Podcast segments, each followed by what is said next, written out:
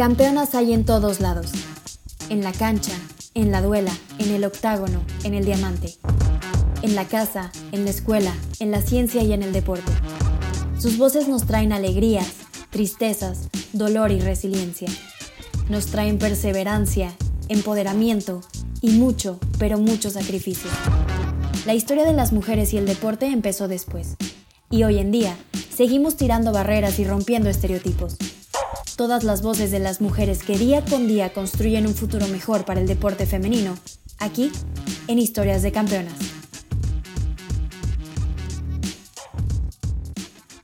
Campeonas, campeones, bienvenidos un día más a otro episodio de Historia de Campeonas. El día de hoy estamos Isabel y yo muy honradas de recibir a Abigail Juárez.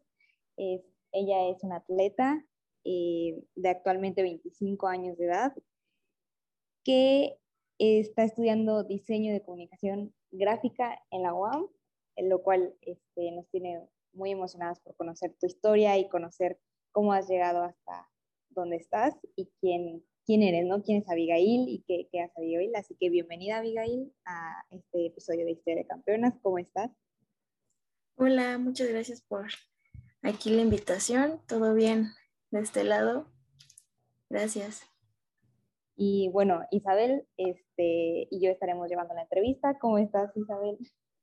Hola Frida, Abigail, un gusto saludarlas y muy emocionada por conocer más de este deporte que incluso es nuevo para mí. Y definitivamente eh, nos ayudará mucho conocer la experiencia de Abigail en el deporte y cómo ha sido su recorrido por este. Entonces, primero que nada, lo primero que quiero preguntarte es, ¿Cómo empezó tu historia en el, o sea, en el deporte, no? ¿Cómo entraste al deporte, ya sea atletismo o algún otro este, deporte que empezaste haciendo? ¿Cómo fue tu primer contacto?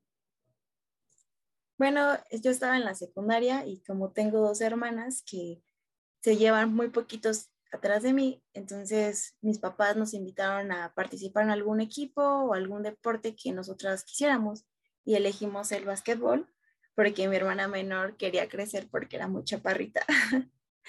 Entonces, pues las tres, como siempre estuvimos juntas, fuimos justo en tercero de secundaria y así empezó como mi historia. Aunque debo aceptar que muy pequeña siempre me ha gustado estar como muy activa, siempre me andaba moviendo a todos lados.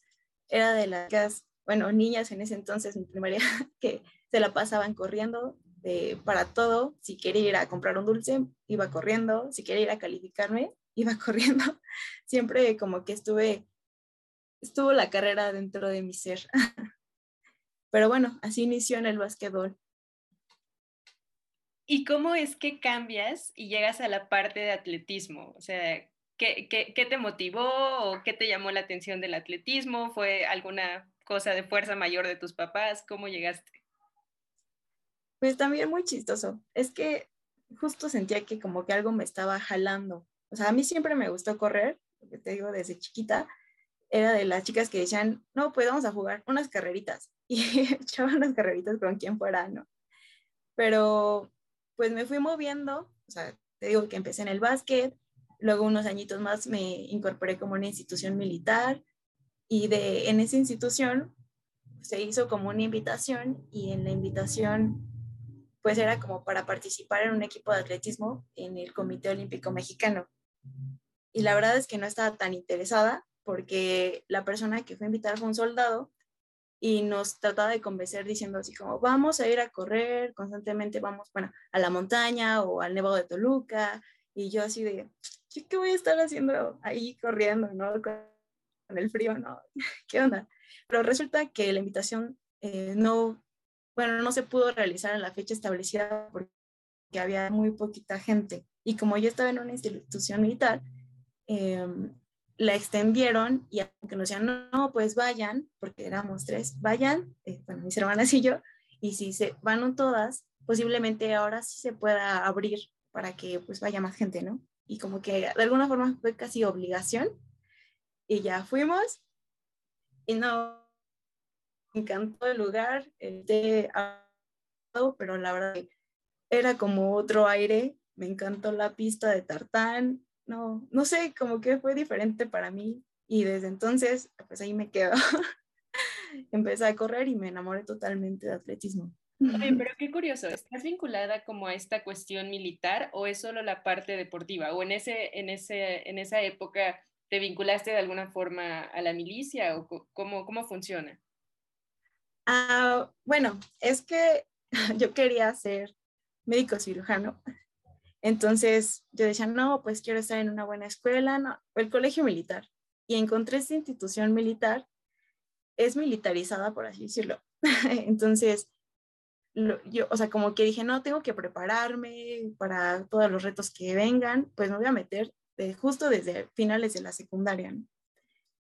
Y ahí estuve unos buenos años, pero no, al final cambió mi, mi dirección de la vida, eh, pues al final terminé en diseño, pero pues justo así como que fue el caminito. Sí. Sí, definitivamente fue un camino un poco diferente, ¿no? A lo que otras atletas están como eh, preparadas o a lo que están como acostumbradas, ¿no? O sea, creo que entrar como en una institución militar puede tener como muchas bases también deportivas, ¿no? Y más de disciplina, ¿no? O sea, ¿cómo fue, eh, cómo te ayudó esto a ser más disciplinada en el deporte, ¿no? Sí, justamente afronté muchos miedos, aprendí cosas, la gente que me, hizo pues me motivó en sí a caminar por, ahora sí que toda mi adolescencia. Y ya sabes que a veces hay procesos difíciles y pues fue una gran parte de mi vida realmente. Y sí, justo, fue la disciplina más que nada. Creo que por esas enseñanzas ahorita sigo en donde estoy corriendo con muchas ganas. Sí, curioso que cambias tanto de deporte, o sea, del básquetbol hacia el atletismo, pero también das un brinco abismal que fue lo que te introdujo al atletismo, que es cambiar de medicina a comunicación. ¿Por qué surge ese cambio tan drástico? Ahora sigues en, una escuela militar. ¿Qué pasa? No, ya fue como un proceso, ya terminó realmente. sí lo disfruté mucho, pero la verdad es que siempre desde chiquita me la pasaba dibujando. Yo era de las niñas que estaba el profesor hablando y yo dibujaba su cara en el cuaderno del maestro.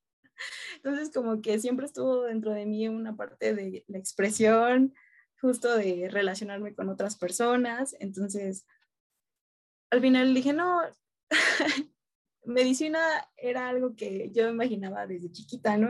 voy a ser doctora, pero no realmente mi camino iba más para otro lado. Por eso, al final, dibujar fue por dibujar. Y bueno, después de este cambio, o sea, que, que hiciste y que fue como un cambio un poco, pues no radical, pero sí muy distinto, ¿no? A lo que tenías tal vez tú planeado como para, para tu vida, ¿no? Y lo que querías de, más pequeña. ¿Cómo fue que te apoyaste como en el atletismo y cómo es que, pues, ajá, o sea, fue tu apoyo y qué es lo que más te gusta de, del atletismo? pues realmente tampoco tienen mucha relación. Eh, de hecho, tengo, bueno, la mayoría de mis amigos cuando me conocen y les cuento que hago deporte que me gusta correr y siempre me preguntan, ¿correr? Pero pues es lo más aburrido del mundo. y la verdad es que pocos lo entienden.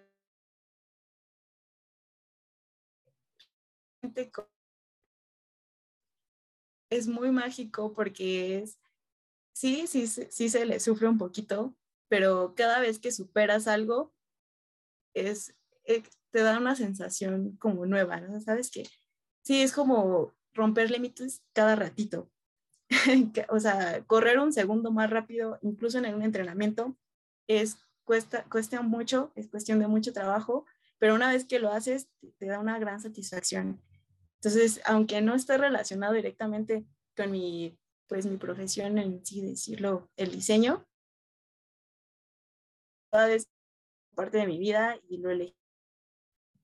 Y bueno, realmente lo adapté totalmente, más bien adapté todo alrededor del atletismo. Y pues así lo he tratado de manejar. Y te digo que aunque mis compañeros no me entienden y que a veces los invito a competencias y que me acompañan y, y mis amigos y todo lo demás, sigo siendo la, de mi grupito de la escuela, por así decirlo, donde estudio, la única loca en ese sentido, porque a nadie le gusta correr. Sí, es que es un deporte muy extraño que pocas personas conocen y que no entiendes muy bien qué sucede, ¿no? No te das cuenta de estos retos que tú mencionas. O sea, bajar un segundo es algo inmenso, o sea, es algo que cuesta muchísimo trabajo. Yo tengo la duda de cómo es que eliges dentro del atletismo qué carreras vas a correr, ¿no? Porque hay de diferentes distancias. Entonces, ¿cómo eliges tú o alguien más elige por ti a qué te vas a enfocar? ¿Cómo es ese proceso? Bueno, realmente sí se hace como una evaluación, más que las ganas de una persona por correr, se hace justo como pruebas en las que te puedes decir y te pueden decir aquellos evaluadores cuáles son como las más aptas para ti, ¿no? En dónde te podrías desarrollar mejor. Ya sea que a lo mejor eres un poquito rápida en cuestión de velocidad y pues a lo mejor te marcan este, distancias más cortitas, como pues tal cual, la velocidad, 100 metros y demás. También depende mucho pues la edad en la que inicias dentro del deporte, porque parte del desarrollo para llegar a un atleta completo es, pues justo, es como es un proceso largo, es como iniciar con lo más importante en ese entonces y si empiezas desde niño, chiquito, pues te enfocan mucho en la velocidad, porque la velocidad se desarrolla en unos cuantos años de tu vida. Y ya después de eso, a lo mejor ya te puedes ir subiendo a correr más distancias, que bueno, así se le dice, ¿no? Más distancia, pues, hasta el maratón, conforme pues pase ese proceso, ya que pues agarraste velocidad, ya que corriste y entrenaste para muchos kilómetros, ya tienes como ambos y ya te desarrollas en ciertas pruebas. Y ahora sí, ahí entra como mucho el gusto por el atleta, porque cada prueba se imaginarán que tiene lo suyo, ¿no? es muy diferente realmente. Incluso dentro del campo también es muy diferente. Dentro del atletismo es así. ¿Tú a qué edad iniciaste y cuáles fueron las primeras pruebas que realizaste o a qué te enfocaste primero? Bueno, yo inicié cuando tenía cerca de 18 años. Ya iba a cumplir 18 años, aunque inicié desde los 15 aproximadamente, te digo, en el básquet. Yo en los 18, cuando conozco el atletismo, pues ya era como un proceso que normalmente conocen como bueno, ya debería de haber estado dentro del atletismo como en un nivel un poquito más elevado, por así decirlo. Para aquellos que iniciaron desde chiquitos, pues saben que ya andan corriendo bien los niños, los jóvenes en ese entonces. Pues, dadas mis condiciones de que apenas iba iniciando, e igual no soy muy alta, entonces mi entrenador en ese entonces me dijo que me enfocara a pruebas de medio fondo, que, son, que están como a la media, ya ni tan rápido ni tan largo, ¿no? O sea, entonces como la mitad, pero siguen siendo de velocidad. Al final de cuentas, quien corra más rápido pues, es el que gana, ¿no? Claro. Ajá, entonces justo a mí me eligieron esas pruebas por mis condiciones físicas. Pero de alguna forma me decían, no, puedes correr el 3000 y el 5000, son los metros planos que dentro de la pista. Pero Mm, de alguna forma también era un poco rápida, entonces me bajé al 1500, entonces esas fueron como mis pruebas, 1500 y 3000 metros, y estaban dentro del medio fondo para el juvenil. Y así, así muchas veces, eh, bueno, nos pasa en sí a todos los atletas cuando estamos dentro del deporte, que acabamos de tocarlo. Ahora sí ¿qué te gusta? Ah, bueno, esto, bueno, medio, a la mitad, tanto correr, distancia larga como algo rápido. y así ha sido. Sí, suena un mundo totalmente este, amplio, ¿no? Creo que muchas veces cuando hablamos de atletismo no nos imaginamos que es así de amplio como nos lo cuentas, ¿no? Creo que solo imaginamos que es como, te, como tú dices, ¿no? De solo es correr, ¿no? Y solo es como aburrido, ¿no? Cuando en realidad creo que es mucho más desafiante de lo que, de lo que suena. Y justo te quería como preguntar, de al ser un deporte desafiante, ¿cuál es tu, ¿Cuál ha sido tu mayor logro hasta este momento? Bueno, em, es que dentro de cualquier deporte justo hay temporada. Y también aquí nosotros, nosotros en el atletismo abrimos la temporada pues estos meses de inicio del año y terminan normalmente en junio. Entonces, se empiezan eh, como un proceso de competencias y ya que se concluyen, bueno, esas competencias son para hacer marcas para el nivel nacional, que es una, es, bueno, sí es una competencia a nivel nacional como de las mejores por categoría. Esa es como la máxima aspiración a nivel nacional dentro del deporte de atletismo, es que realmente pues en la etapa juvenil es de alguna forma parecido. Igual se, se hace un proceso de selección que se conoce como el estatal, luego continúa con el regional, que es de regiones dentro del país, y luego el nacional, es la Olimpiada Juvenil. Entonces, yo también llegué a participar en la Olimpiada Juvenil, pues claro, participé todo este proceso y varias veces fui campeona dentro de la Ciudad de México, porque siempre corrí por la Ciudad de México. Y así ha sido, ahorita estoy igual en, en ese proceso pues de competencia y tengo el sentido de la competencia es bajar la marca y acercarme a las mejores, a las mejores 16 o depende igual la prueba de cada, de, bueno, de cada prueba dentro de atletismo. Es interesante saber cómo funciona la temporada de atletismo y entonces termina en junio, julio. ¿Y qué hay de junio a diciembre? O sea, esa temporada es, digamos, de entrenamiento o hay otra temporada dentro del año. ¿Cómo, cómo funciona esa parte? Pues sí, todo el entrenamiento. Es como la pretemporada, se le dice, y justo es para agarrar base y se maneja justo de puro entrenamiento. Bueno, tan solo en mis pruebas es correr mucha distancia, más que velocidad en ese sentido no se toca porque se corre en otros terrenos, no, se toca la pista prácticamente. La pista es ya que estás muy cerca de empezar las competencias que, que inician normalmente en enero, febrero. Y es solo eso, es entrenar y entrenar. Sí se puede encontrar competencias, pero no son avaladas para, pues, para el proceso de selección. Ok, y esa era mi segunda pregunta. Entonces, cuando tú entras a la temporada, hay diferentes competencias, supongo que tanto en la Ciudad de México como en otros estados a nivel internacional.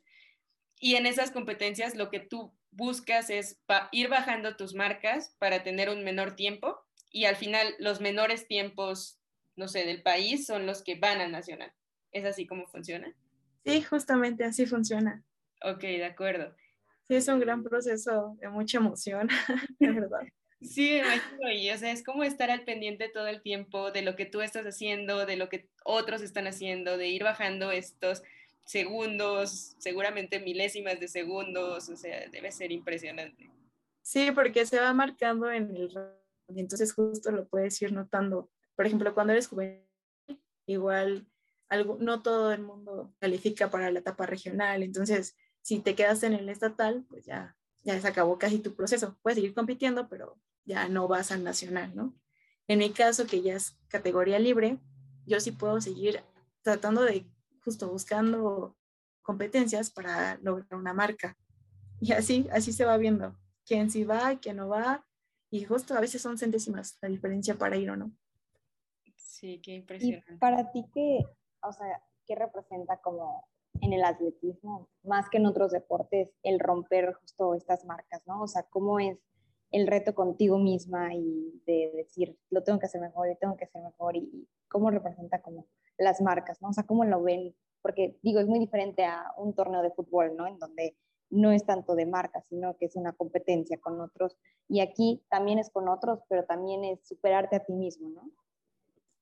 Pues sí, justamente también es parte de lo que me gusta mucho el atletismo, que como es un deporte solitario, siempre vas contra ti y contra tu tiempo y aunque el tiempo siga corriendo, al final de cuentas es todo tu esfuerzo, ¿no? Ahí recabado en unos segundos.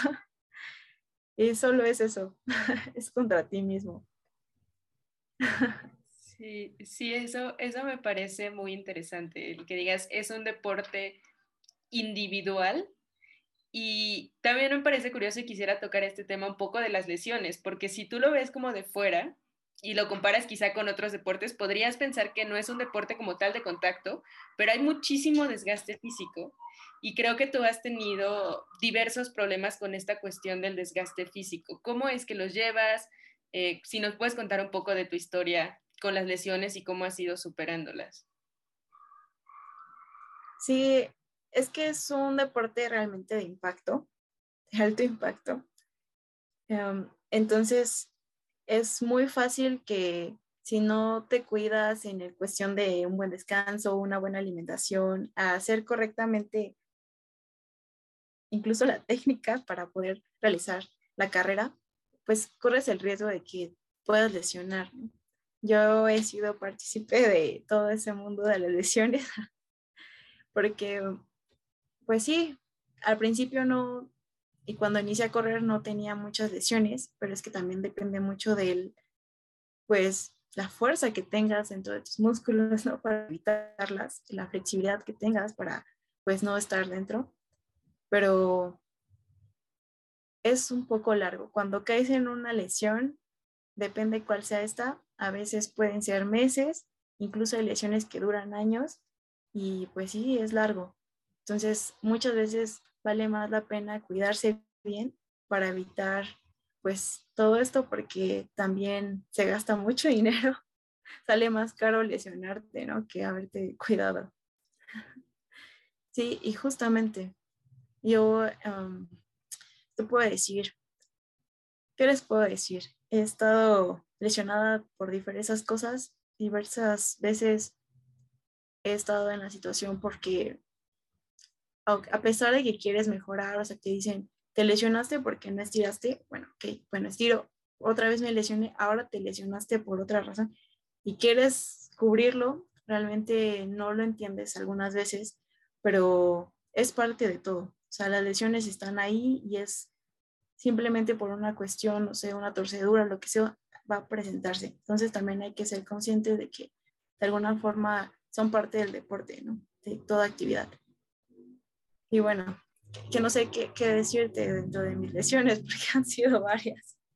Y creo que el sobreponerte a ellas, o sea, porque al final esas lesiones creo yo que se hace en este intento de estar superándote constantemente, ¿no? Y, y quizá es impresionante también cómo superas ese miedo de decir, voy a seguirlo intentando, aun cuando sé que hay una probabilidad de que me lastime. No puedo tomar todas las medidas, pero aún existe esa probabilidad. Y creo que también esa parte mental que ustedes como deportistas tienen de sobreponerse a estas situaciones, ¿no? Y de seguir corriendo y seguir tratando de, de vencer estas marcas.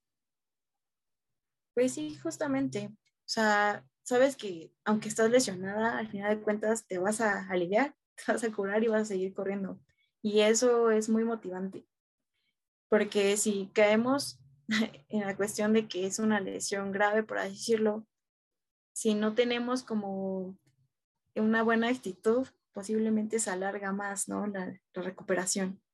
Y a pesar de que tengas al mejor fisioterapeuta, al mejor médico, con los mejores medicamentos, pues no sales si no tienes pues una buena concentración y ganas, esa motivación que necesitamos para poder salir de ella. Y bueno, o sea, al final de cuentas, a veces sí hay un temor grande, por ejemplo, a mí que de repente me lesionaba, de volverme a lesionar de la misma forma, porque pues volví a hacer la misma actividad y de repente me dolía en la misma pierna, en el mismo lugar, y yo decía, no, otra vez, pero no, la verdad es que una vez que sanas, sí pueden salir esas lesiones y ya no regresar. Tienes que fortalecer y trabajar, pues ahora sí que mucho más en esa concentración, ¿no? De, ok, tal vez me lesioné porque me faltaba fortalecer, pues me pongo a fortalecer, ¿no? Y evitarlas poco a poco. Pero sí, siempre tienes que tener buena actitud frente a ellas. Es, es un poco difícil, la verdad, sí son desmotivantes, porque a veces, es, muchas veces las lesiones aparecen cuando ya estás al punto de competir y traes todas esas ganas, como no es posible, pero sí, es, es ese proceso y es repetitivo. Realmente creo que no hay ningún atleta que no haya pasado por alguna lesión o un dolorcito, no, es imposible. ¿Y cómo encuentras eh, motivación para, para seguir tanto cuando estás lesionada como cuando no estás lesionada, ¿no? Igual hay veces en las que no necesitas tener una lesión física, pero simplemente no, no quieres como continuar o no te sientes bien, ¿no? ¿Cuál es tu motivación para, para continuar y seguir dando todo de ti cada día? Pues es más la confianza que tengas, ¿no? Lo que quieres hacer, saber cuáles son tus objetivos, qué es lo que quieres conseguir. Porque si, si no los tienes claros, si no hay una meta fija, realmente es más fácil que te deprimas cuando caes en esto.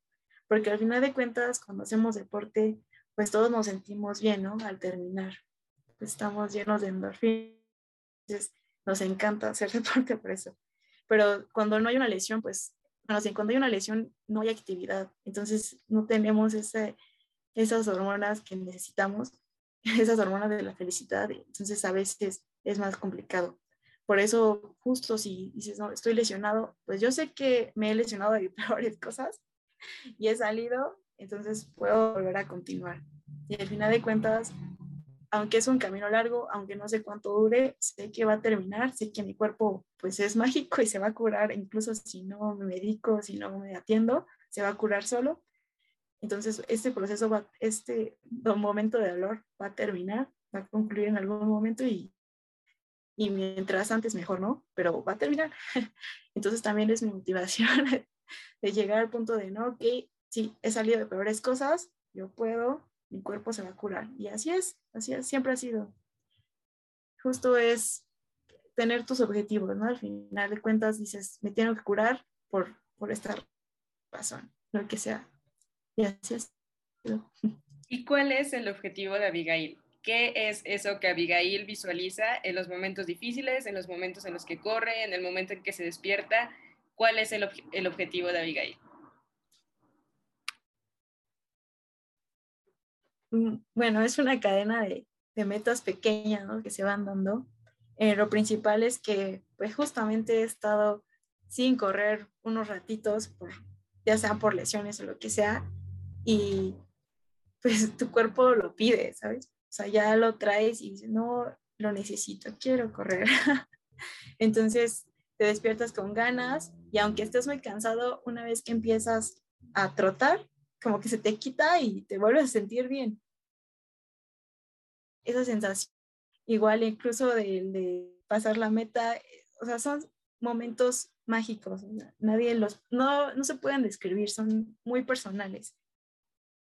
Y en sí, o sea, mis objetivos van encaminados al poco a poco, al paso a paso, de poder justo pasar a nacional, pues justo ganar un nacional, después ir a competencias de, pues, de talla internacional, ¿no? Los centroamericanos, panamericanos, que más, el sueño más grande de todos, Juegos Olímpicos, ¿no? Mundiales.